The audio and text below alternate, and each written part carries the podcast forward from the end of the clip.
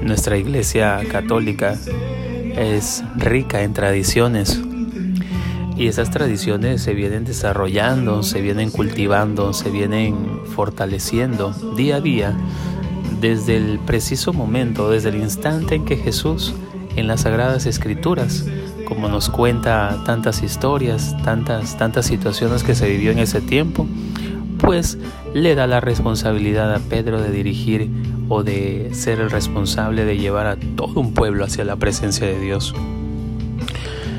¿Qué, qué, de, qué de enseñanza nos da todo esto? ¿O qué, ¿O qué nos pide Dios a través de esto? Pues que seamos obedientes, ya que el mismo Jesús entregó la responsabilidad a Pedro de dirigir a su pueblo. Y aunque esta persona pues tenga sus aciertos o sus desaciertos, Jesús siempre lo va a estar eh, respaldando. Es decir, va a estar de su lado. ¿Y cómo sabemos eso?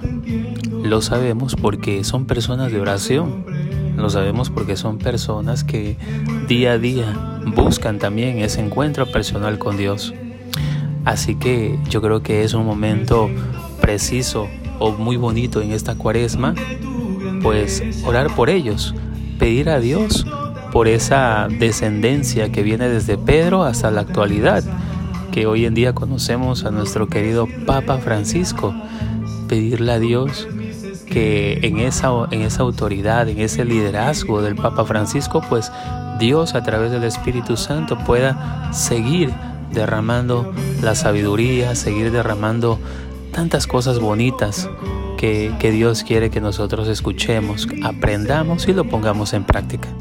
Le pido al Dios de la vida en este día que te bendiga, que te llene de su amor, de su paz. Feliz día, Dios contigo. Te deseo todo lo bueno.